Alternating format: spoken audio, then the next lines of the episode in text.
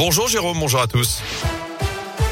Et on débute avec vos conditions de circulation dans la région. Ça va mieux autour de Givors sur la 47 après cet accident survenu euh, ce matin. La circulation a repris à normalement. Des difficultés simplement à hauteur autour de Saint-Etienne sur la RN 88 dans le secteur de la Ricamarie en direction de Firminy avec des travaux euh, dans le secteur. Pour le reste, c'est plutôt fluide actuellement dans la région.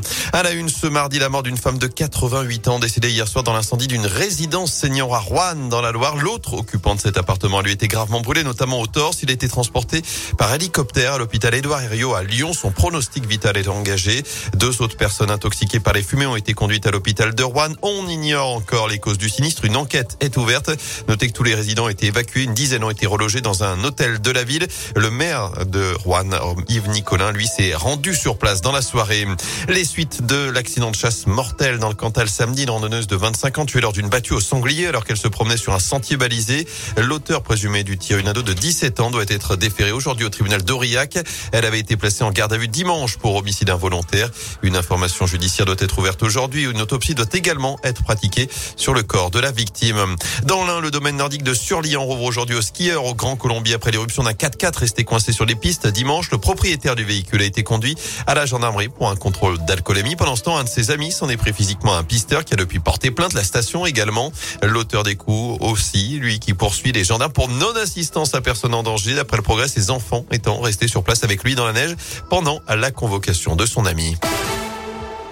À suivre dans l'actu l'audition d'Olivier Véran au Sénat. Le ministre de la Santé est interrogé en ce moment même devant la commission des affaires sociales, notamment sur le pass vaccinal et son évolution par rapport à l'épidémie de Covid, épidémie qui perd encore du terrain. On est autour de 80 000 nouveaux cas par jour actuellement, 28 000 patients à l'hôpital, dont 2 900 en soins critiques.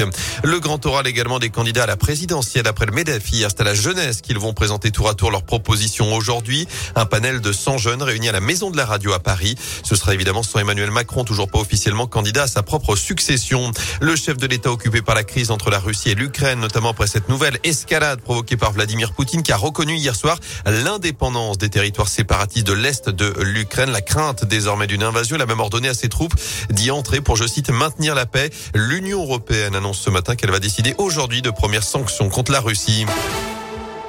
Du sport du foot à suivre. Ce soir, l'équipe de France féminine affronte les Pays-Bas, championne d'Europe en titre. Dernier match du tournoi de France au Havre. C'est une compétition amicale à partir de 21h10. Chez les garçons, place à la Ligue des Champions. Lille est à Londres ce soir pour défier Chelsea.